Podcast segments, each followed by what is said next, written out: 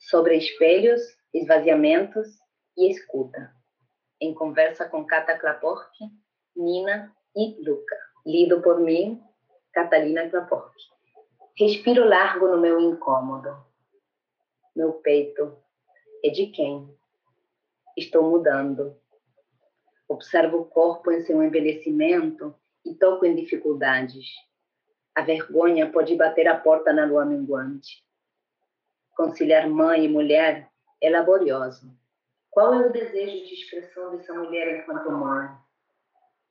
Transpasso as barreiras da aparência, seios vazios são marca funda na pele.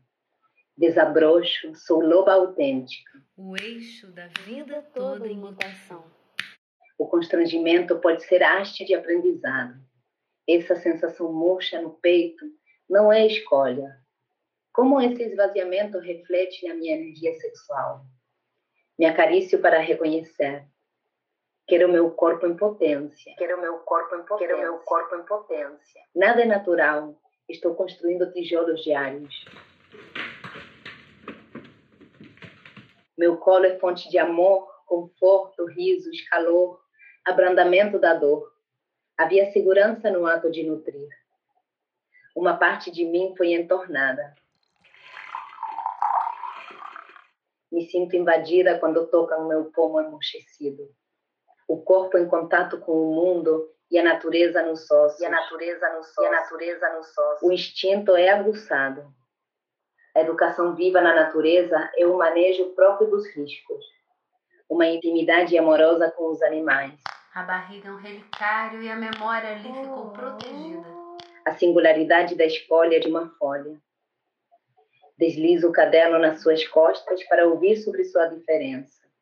Obrigação, exposição, comparação e competição estão distantes do vocabulário. As crianças no aprendizado com a floresta são convidadas ao não julgamento. Ao não julgamento, ao não julgamento. Estratégias chegam de dentro e de fora, ofertas como campo de escuta.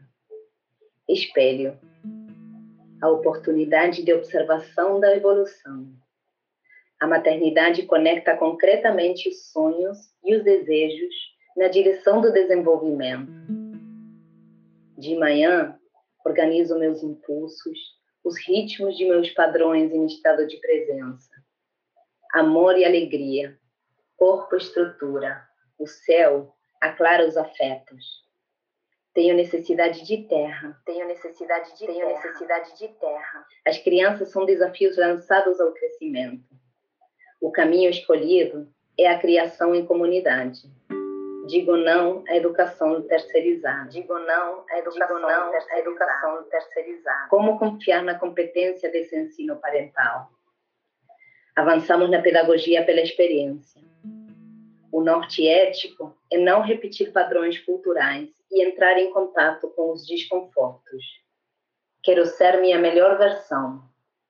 Racho a estrutura das preocupações e edifico qualidades de atenção e presença.